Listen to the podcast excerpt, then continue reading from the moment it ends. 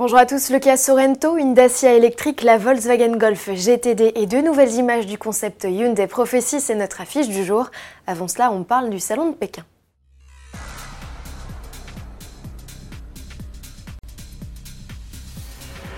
Pas de salon automobile de Pékin en avril prochain. L'événement, qui devait ouvrir le 21 avril, gardera ses portes closes en raison de l'épidémie du coronavirus. Sur le site internet de l'événement, les organisateurs ont annoncé leur intention de reporter l'événement à une date ultérieure. Reste à savoir quand.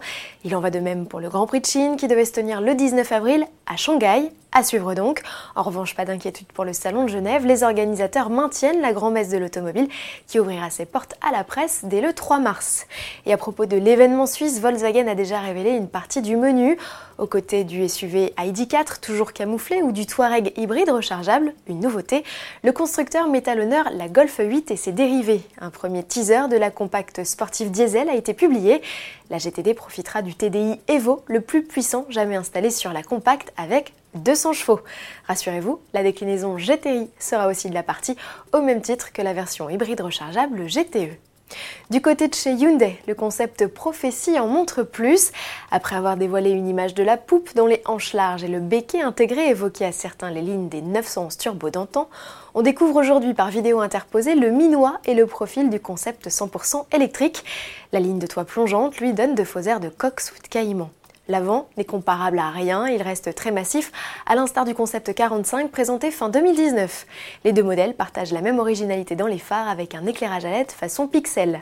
Le concept Hyundai, qui préfigure les orientations stylistiques de la marque, fera sa première apparition à Genève, mais du 3 au 5 mars seulement. Comment le trouvez-vous? On attend de lire vos avis dans les commentaires.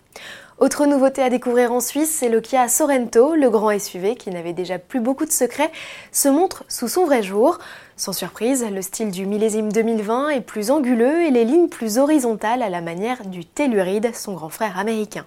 La quatrième génération du Sorento adopte une inédite signature lumineuse à LED et voit sa calandre s'agrandir.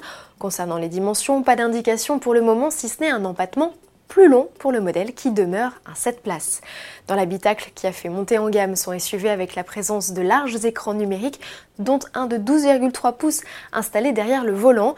L'environnement plus moderne est complété d'aides à la conduite de nouvelles générations, les plus high-tech jamais installées sur une Kia. Prometteur. On se quitte avec une image, c'est celle des projets futurs du groupe Renault. Outre la multiplication de versions hybrides rechargeables, c'est l'offre de modèles 100% électriques qui s'étoffe. La Zoé ne fera bientôt plus cavalier seul, la Twingo va mettre les doigts dans la prise à l'instar de sa cousine, la Smart 44. Cette déclinaison doit d'ailleurs être présentée au Salon de Genève 2020. Il faudra patienter jusqu'en 2021 pour voir une telle motorisation dans la gamme Dacia, mais le projet est bel et bien dans les tuyaux, il devrait s'agir de la cousine de la KZ2, modèle déjà vendu en Chine. Le modèle devrait s'afficher à moins de 15 000 euros. À demain